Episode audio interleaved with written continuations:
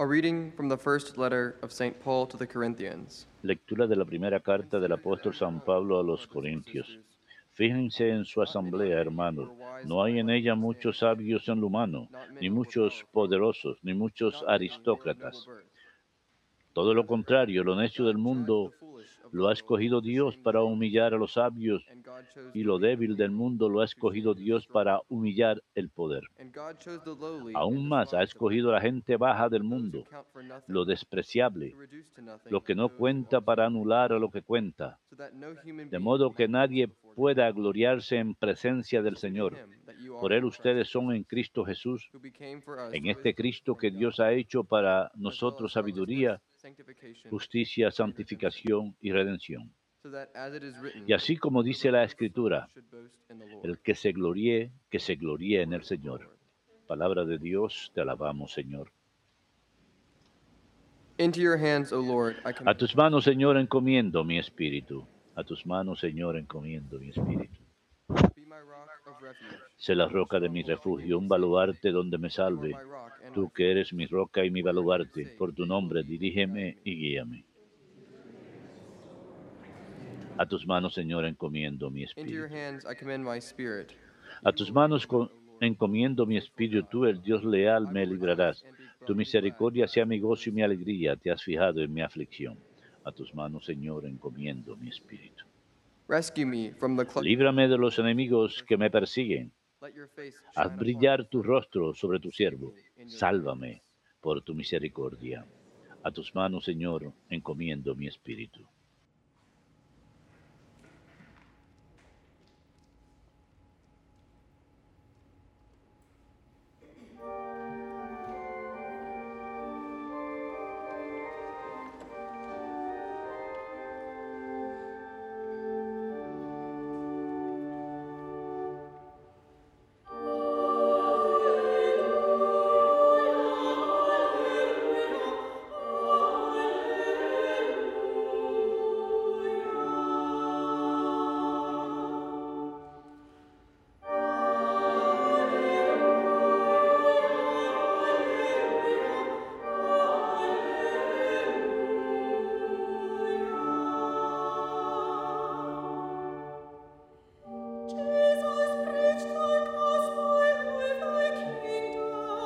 Jesús predicó el Evangelio del Reino y curaba a la gente de toda enfermedad.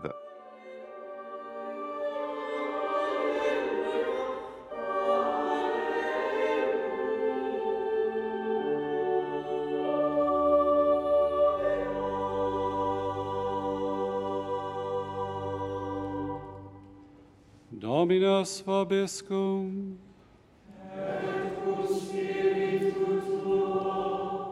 Lectio Sancti Evangelii secundum Lucam.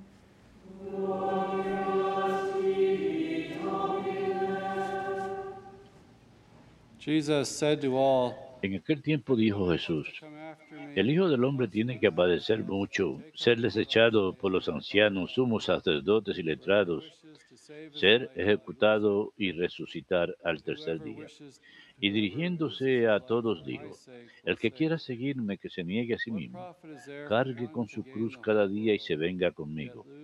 Pues el que quiera salvar su vida la perderá, pero el que pierda su vida por mi causa la salvará.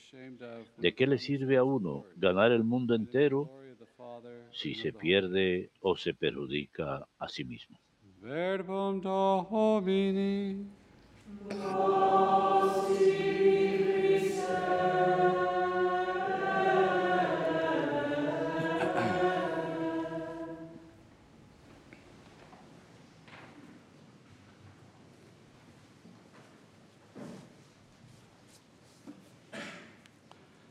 Today we celebrate El día de hoy celebramos a Santa Águeda, virgen y mártir de la iglesia primitiva. Vivió en Sicilia. La iglesia primitiva le rendía gran honor, tanto así que en el canon está ensombrada en el primer lugar. Decidió consagrar su vida a Jesucristo al permanecer virgen y persecution, durante la persecución de Diosio, el procónsul Quintanus, gobernador de Sicilia, quería casarse con ella y ella se negó. La mandó llevar de Palermo a Catania. Hay una iglesia enorme ahí dedicada a su honor y fue puesta en un burdel como castigo, donde sufría insultos. La mandaron a torturar y fue lacerada. Y San Pedro se le apareció y la sanó. Después de torturarla, Los torturadores vieron esto y al día siguiente siguieron con las torturas y finalmente entregó su vida. Un año más tarde, en el año 262, el monte Etna, cerca de Catania, empezó a erupcionar y la gente le estaba rezando a Santa Águeda. Y gracias hacia su milagro, la ciudad fue librada. Hoy es, considerada la santa patrona de los partos y de enfermedades del pecho. Una gran santa, una muchachita adolescente que se entregó totalmente al Señor Jesucristo en fe. Como un comentarista lo dijo, ella no mu- murió meramente como una por-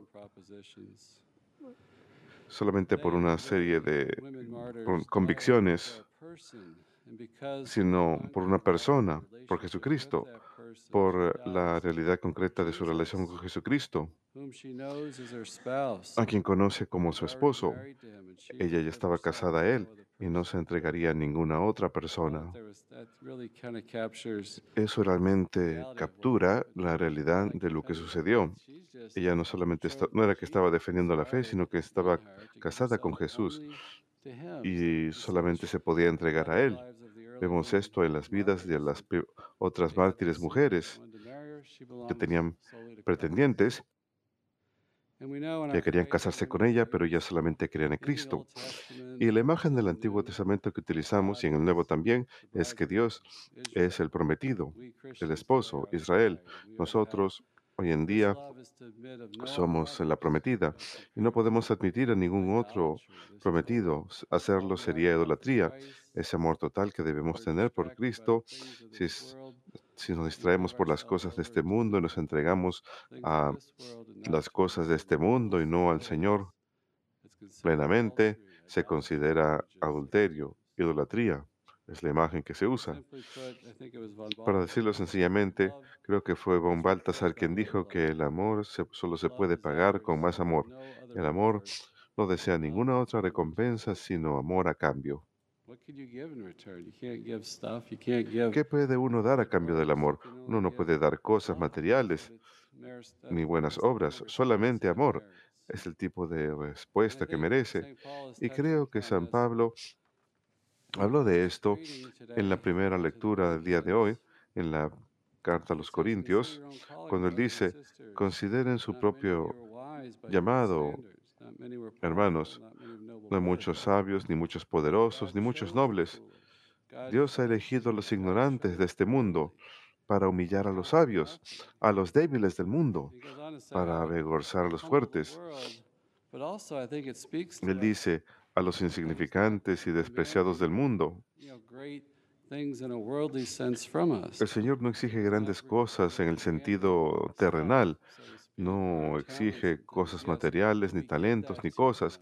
Sí, se lo ofrecemos todo al Señor, pero hay algo mucho más valioso que Él quiere de nosotros, y eso es nuestro amor. Él quiere esa respuesta total de amor de parte de nosotros. Estas son palabras de amor que Dios nos ha elegido, nos busca y quiere una respuesta total de parte de nosotros. Y eso es lo que dice en el Evangelio. Debemos negarnos a nosotros mismos, cargar nuestras cruces, estar dispuestos a perder nuestra vida y entonces la encontraremos.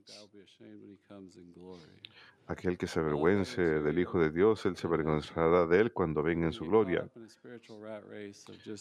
Nos podemos quedar enfrascados en nuestra propia perfección espiritual y perfección humana, y nos podemos olvidar de que Dios es el actor principal aquí, de que es la gracia la que está obrando en nosotros, que Él nos elige a nosotros, que Él nos amó primero, incluso nos da la gracia para responder a Él.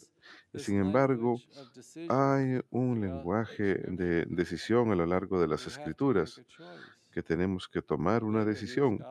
Más adelante en el Evangelio según San Lucas hay otra comparación similar a esto.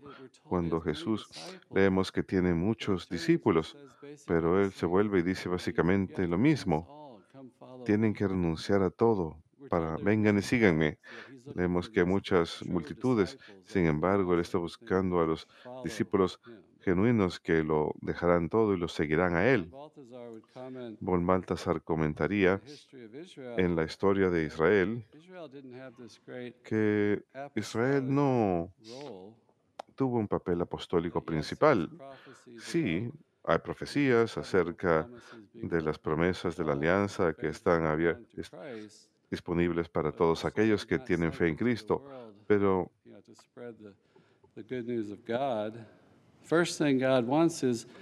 no son enviados para anunciar primero las buenas nuevas de Dios. Lo primero que Dios quiere es la fidelidad de parte de su prometida. Eso es lo que vemos en el llamado a los profetas de Israel. Y el día de hoy esto continúa en la vida de los contemplativos. Viven enclaustrados, mueren para el mundo y, viven una vida de oración y sacrificio. Y Dios saca fruto de sus vidas que no podemos siempre ver. Podemos escuchar historias de milagros y cosas, pero principalmente es una vida oculta. Los contemplativos del, hoy en día, las mujeres enclaustradas, en, religiosas en especial hoy en día, representan esta unión conyugal a la cual todos los creyentes estamos llamados según nuestra vocación en la vida. Y a partir de esa unión de amor hay un fruto, una gracia, un florecimiento del llamado al cristianismo.